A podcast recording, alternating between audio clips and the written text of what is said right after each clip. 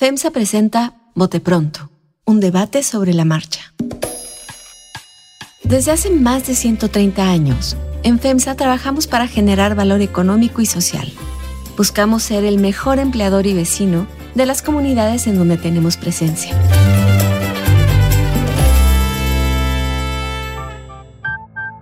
¿Cómo están? Bienvenidos al Bote Pronto de esta semana. Estamos grabando un martes 7 de septiembre. Yo soy Carlos Pucho les doy la bienvenida y les recuerdo, por un lado, que tenemos nueva temporada en Así Como Suena, con varias cosas que les vamos a entregar. Y segundo, que cuando lleguen y escuchen esto, pues nos comenten cosas ahí en la app, que usted nos escuche. Por lo pronto, saludo a María Scherer. María, ¿cómo estás? Hola, ¿cómo están? Nacho Marván, ¿cómo te va? Todo muy bien, afortunadamente. Saludos a todos. Salvador Camarena, bienvenido. Hola, hola. Quiero empezar con María Scherer para que me cuente. María, tú hace como 15 años cubrías el pan, ¿verdad? sí, sí, hace mucho, Carlos. Hace mucho, ¿verdad? Sí. Pero lo cubriste tres años o así, ¿no? Sí, un ratito, sí. Un buen rato cubriste el pan. Entonces creo que nadie mejor que tú para explicarnos qué pasó el fin de semana pasado. yo, yo, me voy a servir un, un scotch para escuchar. qué manera de preguntar, Pues es que la verdad, María, María, María tuvo de asignación cubrir al PAN. Yo nunca, yo nunca tuve esa asignación, por ejemplo, cuando, cuando yo andaba en la calle siendo reportero. ¿Tú, Camarena, cubriste al PAN? Bueno, es que yo era editor de Nacionales de Reforma esos años, entonces de alguna manera lo cubría Daniel Moreno, pero yo era y Claudia ¿En Ramos. serio? Daniel Moreno cubría el PAN. Y yo era el editor. Sí, Daniel es un gran cronista del PAN. ¿Y, y, y a María los oyó Álvaro Delgado qué? Eh, no, Nacho, lo, lo, que pasa es que había, haz de cuenta que de, de repente en la redacción hacían como unas, unas especies de, de, cambalaches. Entonces, uno de pronto, pues no sé, por decir que había mucho movimiento en una fuente diferente. Y entonces, si el reportero asignado se, se cambiaba esa, pues entraba un emergente, ¿no?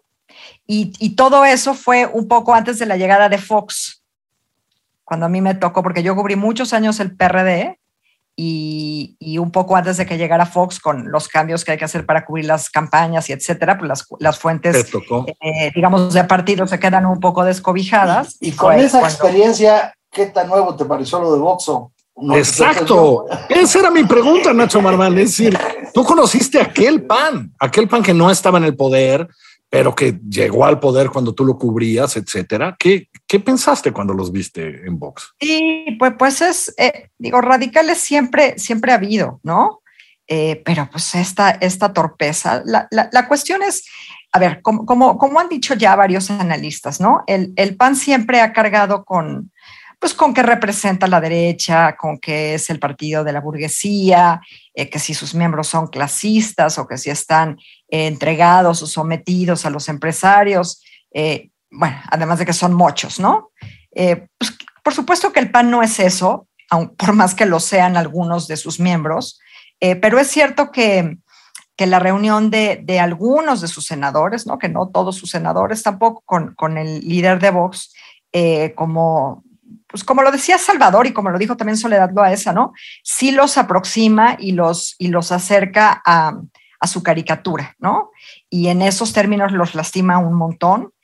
Y alguien preguntó por ahí, ¿no? No, no sabemos si, si, si trajeron a, a Bascal al Congreso por ignorancia o por convicción.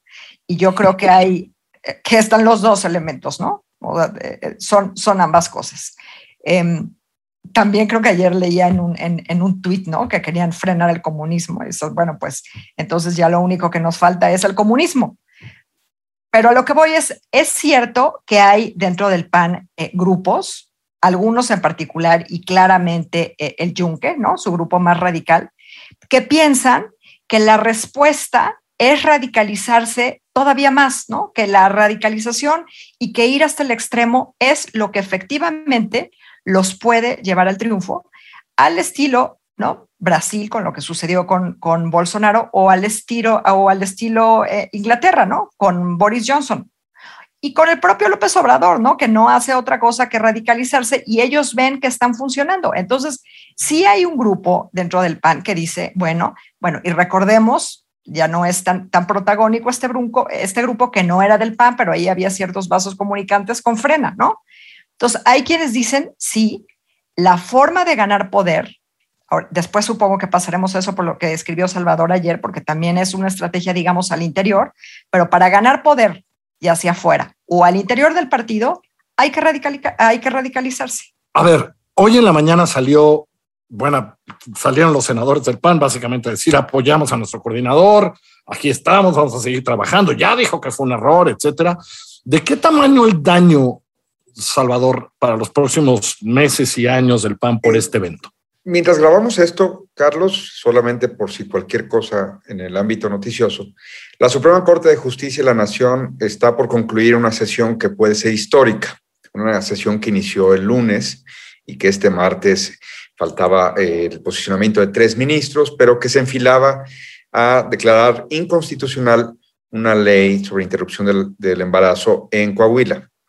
Eh, falta mucho en esa dinámica eh, de derechos eh, de las mujeres, pero ha sido saludado todo lo que se perfilaba en la Suprema Corte de Justicia como en tan solo una generación cambió México en esta materia y es muy bienvenida la noticia de que va a haber posibilidades de que al amparo de la ley no se criminalice a ninguna mujer por decidir. Pongo este contexto porque no quiere decir que todo México ya esté en ese canal. Por supuesto que hay en México grupos con pensamiento retrógrada, por supuesto que hay un, segmento de la población a la que la visita de un eh, impresentable, no encuentro otra palabra, como el señor Abascal, con el discurso que maneja, con las eh, cosas que defiende, le parecerán la agenda adecuada. Y ya dijo María, que hay, por supuesto, este péndulo donde dicen, pues si López Obrador va a radicalizarse, comillas, en la izquierda, luego discutimos eso, nosotros nos radicalizamos hacia el otro lado para tener ahí un polo de atracción. Ese cálculo político, insisto, vuelvo a la Suprema Corte, no está entendiendo el contexto social en el que sí se mueve buena parte de la discusión pública. Y ahí es donde el PAN creo que se va a quedar de una manera marginal, va a ser un grupo sectario que en efecto va a cachar votos de una corriente de ultraderecha, canceladora de derechos, que no quiere entrar al siglo XXI a pesar de que ya llevamos 21 años en este siglo, y que se explica entonces que el PAN no se puede, no puede vomitar, perdónenme el término, no puede vomitar la visita de la semana pasada, no se puede deslindar de eso. Rementería se va a quedar como coordinador porque, Carlos, no es que fuera pasando por la calle de Paseo de la Reforma el señor Abascal y, este rementería lo haya reconocido y dijo, hombre, tío, haber sabido que estabas en México, te armamos una reunión, vente. No, no, no, hay operación. Aquí hay todo un trazo de los grupos de ultraderecha para jalar al PAN hacia esa agenda. Hagámonos cargo de eso. Y si los senadores dicen que apoyan a Rementería, lo que están diciendo es, en todas sus palabras, apoyamos lo que hizo, porque puso en un chat de WhatsApp del grupo parlamentario que iba a firmar eso y que le cayeran los que quisieran. Que sí, lo iba a hacer a título personal, pero como un coordinador, tú lo decías en tu columna, como un coordinador hace cosas a título personal, en el Senado, no en su casa, en fin. Tenemos un partido Acción Nacional que ha tomado la decisión de radicalizarse, como decía María, de abrazar una agenda que no es en la que está buena parte de la clase media, de ninguna manera las mujeres, mucho menos otros grupos, pero estamos claros de que ya se definieron, ya se decantaron, ya solamente que lo digan con todas sus letras, porque tratar luego de explicarlo, fue un error de comunicación, ya corrimos al muchachito sonso este que hizo el error, no, no, no. Tenemos un partido donde los retrógrados ganaron la partida en la que los padroneros juegan a explotar, esa es otra dinámica, el padrón que está cerrado, pero mediante el cual se, reparten puestos y presupuesto. Nacho Marpán. A ver, este, yo sí coincido con Salvador, no, no, es con un matiz en el sentido de que no ya ganaron. O sea, yo lo que sí percibo, es decir, más allá de que si son retrógrados o bueno, que se manifiestan a favor de una posición totalmente retrógrada y un personaje este, impresentable, yo sí veo, digamos, en primer lugar, Por ejemplo, diferencias con el Yunque.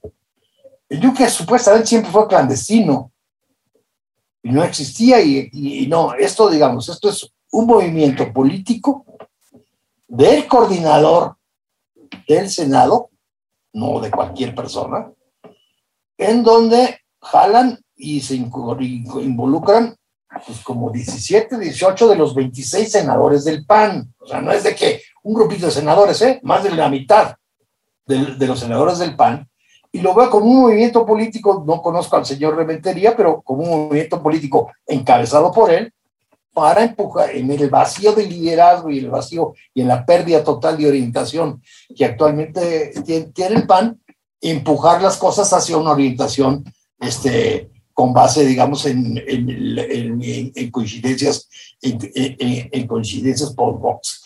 Y lo del chamaquito no lo veo tan inocente, o sea, sí, no, es un chivo expiatorio el chamaquito, el, el Cristian Camacho. Ojo, es el operador de redes sociales contratado por Rementería para impulsar una posición de partido y del grupo exacto, exacto. del Senado. ¿eh? Sí, sí. o sea, no, no es de que este chamanquito la regó, no, no, no. Entonces yo creo que es, es un movimiento político intencional y más que un error o no, lo que sí le resultó es un paso en falso, porque pues finalmente eh, lo que realmente es pues, lo, el famoso estigma del cual siempre han ha negado, pues se puso en evidencia que dentro hay un grupo con posiciones oficiales, cargos de representación eh, parlamentaria y popular muy, muy importante, que va en ese camino y que quiere caminar en ese camino. ¿eh? eh y ese camino, este, pues, a ver, imaginas, María, que va a afectar las negociaciones de esta alianza que se querían. O sea, yo creo que le acaba de dar una carta blanca al PRI para decir, yo con estos no me junto, ¿no? El PRD no tiene de otra, pues no es tan grande, pero no le acaba de dar también una gran carta al PRI para decir, no, perdón, yo voy a votar con mis amigos de Morena. Híjole, pues, pues no sé, no, lo sé, Carlos, porque digo, más allá este, del chiste y de la burla y de la anécdota, ¿no? Este, pues el PAN nació para, para combatir a este partido, ¿no? Al que abraza y al que le, al que le garantizó la, la supervivencia en las elecciones pasadas. ¿No? Yo pienso que además, digo, ya, ya, ya pasaron, ya pasó tiempo suficiente y, y los aliancistas, pues como avestruces metieron la cabeza y se, y se tragaron el sapo, ¿no? Yo, creo, que, yo creo que esa alianza, eh, en cuanto siga siendo conveniente, para todos los actores, no, no, pues no, no, diría que está blindada, ¿no? Pero pues ahorita, ahorita no saben, ahorita todavía están, estamos pisando, están pisando, digamos, este suelo mojado, ¿no? No está tan firme y no, y no sabemos. Eh, ahora, nada más quería decir otra cosa, el, el chamaquito, ¿no? Este, el chamaquito ayer tuiteó y dijo, y dijo que no se arrepentía, ¿eh? no, porque parece que sí es un parte, no, Salvador, tú sabes, parece que sí es parte como de un grupo de jóvenes que están muy cerca de, legisladores, ¿no? Y que sí son claramente de esa derecha, ¿no? Eh, creo que si hubiéramos descubierto que este señor Camacho, para ya no seguirlo joveneando, que este señor Camacho tuitea las cosas que tuitea, hombre, no debería poder militar en un partido, digamos, eh, con, aspiraciones democráticas. ya no digamos eh, eh, estar en una, en una nómina del Estado, quiero decir, con sueldo proveniente del erario. creo que la trama se pone más buena, para decirlo en español. Es decir, que con cada cosa que sabemos es como, no manches, como que ese señor fue contratado con esas ideas y, pues las posteaba, las publicaba. Entonces, creo que el episodio, insisto, nos deja ver que es muy complejo lo que está ocurriendo en Acción Nacional y si algo habría que agradecer es que se está exponiendo, está quedando claro que Marco Cortés, como lo definió Soledad Loaesa, es increíble. Dijo, el presidente del PAN está de vacaciones. Porque claro, Soledad Loaesa comentando el asunto de Vox, lo que dice es, al decir que está de vacaciones, es, no es cierto que hay una competencia para renovar la dirigencia, está amarrada la renovación, estos señores ya tienen claramente todo planchado, y mientras se deslinda de su responsabilidad que es dar la cara en medio de este escándalo y decir lo que va a hacer el Partido Acción Nacional, si no, esto ya lo digo yo, se quedará completamente con esta etiqueta adherida. Y yo ahí no creo que la alianza aguante, porque digo, el PRD tendrá poquitito, pero ¿con qué cara se va a ver al espejo Jesús Zambrano si eh, su, aliado principal literalmente no va a renegar de Abascal, ya no renegaron de Rementería. No, no, no, ya no renegaron. El, evento de hoy en la mañana en el Senado es, estamos con este ya Se quedó. Hoy en la mañana con Ciro eh, entró Héctor Larios y decía Héctor Larios que la semana que entra va a hablar con los senadores para ver cómo revisan lo que casi casi dijo que era un error de comunicación, pero que de Rementería no lo veía, que era muy apresurado a hablar de eso. O sea, ya se lo quedaron, ya les gustó. Bueno, hagámonos cargo de que el PAN no es un partido para el momento democrático que está viviendo México. Punto, se acabó. Pero, a ver, perdón, pero el PRD no va a sobrevivir por sí mismo. Sí, no. pero, hay una manera, de morirse por sí mismo, solito, y otra que te, que te aplaste el cuate del lado. O sea. Ah, pero Salvador pregunta: ¿con qué cara se va a ver Zambrano en el espejo, Jesús? Pues con la cara de quiero sobrevivir. Nacho Marván. Yo no conozco tanto al PAN, pero la verdad creo que el problema este, no es si el PRI va a poder seguir en la alianza o si el PRD va a poder seguir en la alianza. ¿Hasta qué punto, digamos, tú haces un movimiento como este, contratas a un personaje para posicionarte en ese sentido y andas buscando, digamos, este, una, un impulso de una orientación? Pues quizás para reventar esa alianza, ¿eh? O sea, si no reventarla para pelear en este, porque en última instancia no estás de acuerdo, pues con los con, con, los Krill, con los este, con los Felipe. Nacho, salvo una cosa. Eh, espérame, espérame, Si ese señor no fue contratado, ese, ese señor fue contratado precisamente por sus ideas, no por su habilidad tecnológica y por la afinidad que supongo que hay entre las ideas entre Rementería y este, y este, y este señor. Y por otra parte también, creo que hoy lo dijo muy claramente en su columna Carlos, es decir, ¿por qué lo ratifican? Porque necesitan los votos. Finalmente es alguien que les da la cohesión para mantenerse como grupo unido dentro del Senado y tener disciplina dentro de los votos, ¿eh? Salvador, ¿querías decir algo? Perdón. que, que, en lo que no está en riesgo la alianza es que yo no veo a un PRI como no veo a un Morena, por cierto, pero no veo a un PRI renegando de las posiciones ideológicas per se. El PRI fue una de las partes fundamentales para las contrarreformas que quisieron aislar a la Ciudad de México como el único espacio donde se había aprobado la interrupción del embarazo y donde el matrimonio igualitario eh, fue eh, una realidad muy pronto. PAN y PRI se aliaron en toda la República, Fidel Herrera era gobernador de Veracruz, para decir los momentos más o menos en que eso se vivía, para que no avanzara la agenda de derechos. Entonces este PRI tampoco, pues tampoco va a renegar mucho de la agenda. Quizá no, no la suscriba como en un WhatsApp, pero, pero no le hace ascos. ¿eh? Y solo quiero decir esto porque, porque no me aguanto. Este, a, mí me tocó, a mí me tocó seguir la, campaña de Ricardo Anaya y hice el perfil de Ricardo Anaya. Y una de las cosas que hizo Ricardo Anaya fue romper con muchos panistas. Su, de hecho, su cuarto de guerra se parecía más a, un cuarto de guerra eh, de un partido más bien de izquierda, de centro, que dominaba Basabe y Castañeda y etcétera. Creo que hoy Ricardo Anaya tiene un problema también y que parte de todo esto es porque he visto los tweets y etcétera de este grupo de jóvenes que ayudan a la rementería y trajeron a, Vox, que dicen el panismo se volvió un partido de izquierda desde hace un rato. Eh, y creo que lo que vimos también tiene que ver con la bronca allá adentro, con la bronca allá adentro de como si una parte del panismo eh, se lo había llevado a algo mucho más liberal, etcétera, y que es este regreso de esas fuerzas del PAN. Eso pienso. Eh, y, pienso que el reviente de Anaya tuvo que ver con estos nuevos grupos diciendo, eh, ya la regaste por andar trayendo estos muchachos de izquierda o de, estos socialdemócratas a, controlar tu campaña y, lo que tú dices ahí, etcétera, toca a nosotros. Yo la veo así también, más o menos. ¿no? Carlos, ¿puedo agregar una cosa que quizá esté fuera de lugar?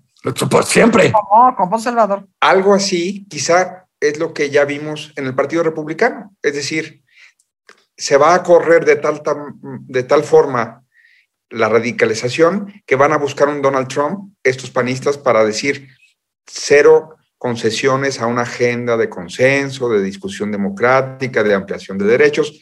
Nos vamos a volver lo que es el Partido Republicano hoy, que no puede vivir sin Donald Trump. Creo que, creo que acertas. Es decir, John McCain, adiós los John McCains. Exacto. Queremos Donald Trumps. ¿No? creo que aciertas como una posibilidad, pero dándole demasiada dimensión al PAN comparado con el Partido Republicano, por favor. Es que ah, eso, sí, eso sí. Para el próximo capítulo hablamos de la derechización de Morena y redondeamos todo. Como vaya tu artículo de hoy, por ejemplo, por ahí. Bueno. María, abrazo, gracias, Nacho, gracias, Salvador. Gracias a ustedes. Chao. Suerte. Que les vaya muy bien. Esto fue el bote pronto de esta semana. Nos momento, momento.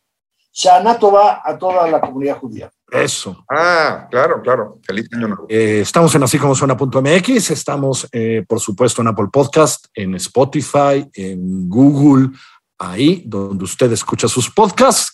Que le vaya muy bien. Nos escuchamos la próxima semana. Hasta luego. FEMSA presentó Bote Pronto, un debate sobre la marcha. Desarrollo sostenible, primera infancia y promoción del arte son las tres líneas de acción con las que FEMSA genera valor social en las comunidades. Conoce más en fundacionfemsa.org.